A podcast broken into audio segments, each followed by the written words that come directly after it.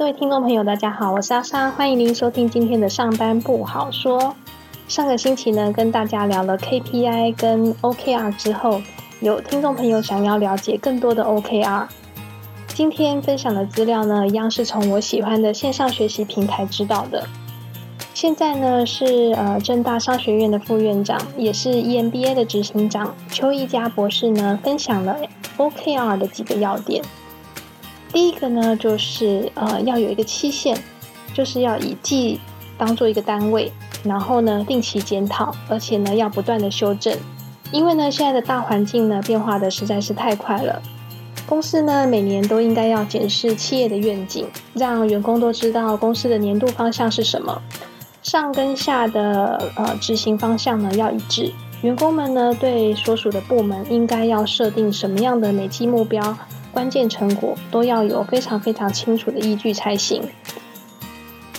各个部门的主管呢，每个季也都应该要检视是否都有达成这些目标。透过呢比较频繁的季评估，然后呢检视大家的目标有没有达到。有的话呢就奖励，没有的话呢就加冕。那也需要探讨原因。如果不是预期的，那到底原因是什么？是因为目标太大呢？还是啊人力不足的关系，还是呢因为这个目标需要更长的时间、更多的时间来够才能够执行，这样呢才能够在下一季找到更多的突破点，然后呢也能够更设定精准的目标。我们公司呢虽然没有走 OKR，走的是传统的 KPI，然后呢也是每一季都打考评，但诡异的点在啊，他都默默的执行。啊，不会公开，也没有沟通，什么都不说，感觉呢就是像在做一个见不得人的事情，一点都不光明正大，也没有检讨工作量是否过多，人力是否足够，然后呢，是不是要有更多的时间来处理这些专案？永远都是你要去催啊，你要去追啊，都这些都要完成啊，那我没有办法，永远都是 push push push。明明人力跟工作量完全的失衡，却无所作为。第二个呢，是每一季的目标跟关键成果要由下到上来设定，而且是要完全的透明公开。这个就是我刚刚所讲的，我们是完全都没有做到这件事情的，是从上到下的 push，而且呢都是关起门来默默的打分数。然后呢，每一季的目标呢是要由员工来提出来的，再跟呃主管来讨论定案。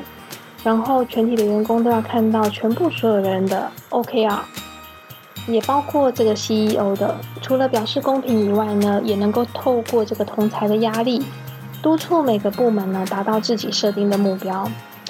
目前呢，我们部门每个人的工作内容是都有公开透明，但不是自己提出来的，是上到下分配的。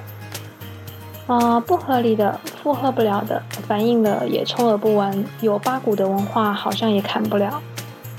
就希望你发挥奴性的精神啊！台湾虽然是一个科技岛，也有许多的外商外资企业走这些外商的文化。十几年下来，整体的工作环境没有转型向欧美国家看齐。虽然呢，劳动局这几年下来呢，都有很努力的替劳工们争取了很多的福利。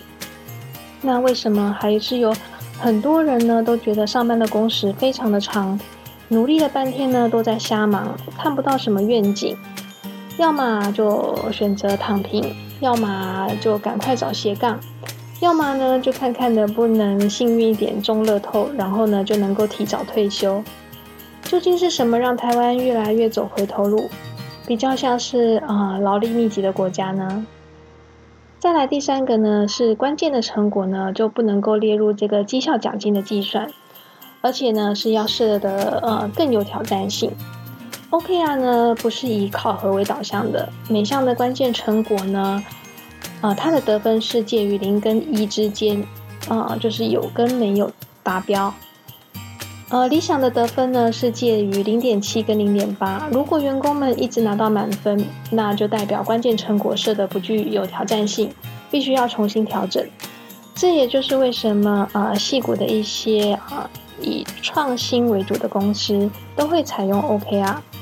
目的呢就是要激发创意。我个人觉得这个非常非常的重要。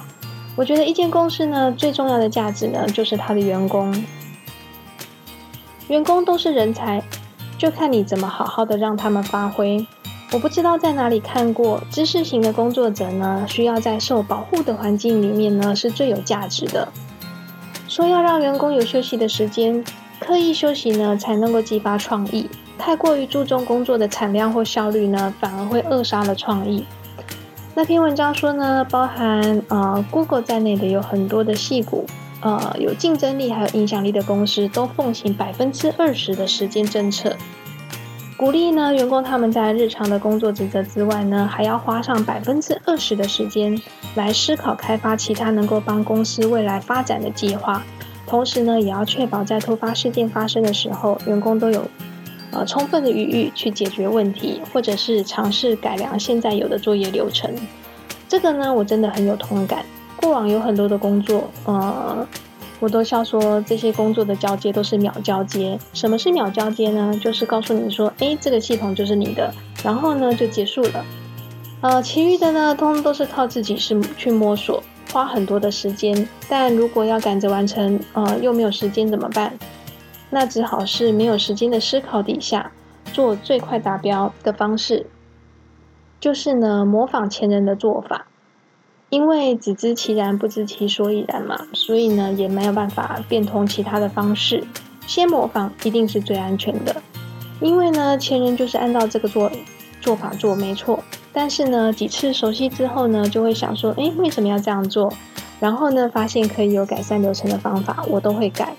我在之前的节目里面有分享过，觉得自己最厉害的地方就是在改善流程。真的，几乎有很多的作业呢，牵手交给我之后呢，我都有很大幅的改善的地方。有研究说呢，当一个人过度的忙碌，都不留空档，在那边拼苦劳，就会陷入到贫苦劳的状态，难以跳脱出这一个现况，发现到更好的方法或是路径。放空呢，能够让自己的脑子进入一个叫做呃预设模式的网络 （DMM，Default Mode Network） 的模式。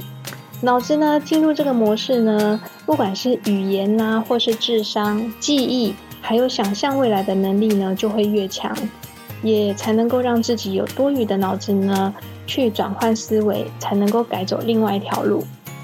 就我个人亲自的实验证明，真的每天都要抽一点时间留给自己，在这段时间里面呢，来放空，利用放空的时间呢，真的会重新组织，就是呃流程如能够如何的改善，对往后的这个作业呢，能够节省到非常非常大量的时间，真的非常有效。邱院长最后一个说呢，呃，目标呢，我们不要求多，而是要找到最重要的事情。然后呢，引导员工集中注意力在这些事情上面。每季的目标呢，设定大概三到五个。每个目标呢，下的关键成果呢是两到四个，不能够太多。透过这个 OKR 呢，团队呢更能够凝聚共识，共同作战。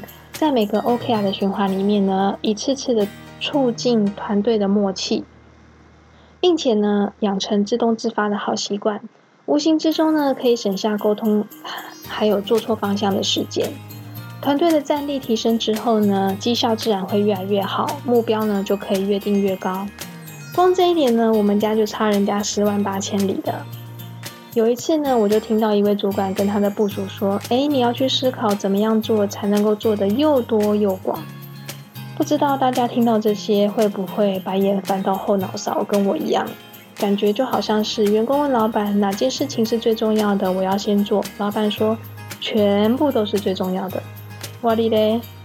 难怪我常觉得我们家很多长官不是不会抓重点，就是完全没重点，不知道什么是优先顺序，常常都会失焦，很发散。有远大的理想，我很佩服。OK，好棒棒。但请你思考现实的情况，现在到底有多少的人能够配合你远大的理想？那你往后看了没有？不只是看眼前而已，往后呢？未来只会有更少人，不会有更多人，完全就是理想很丰满，现实很骨感的经典啊！应该要以终为始。未来如果人力更不足，那现在就要赶快思考，改变做法。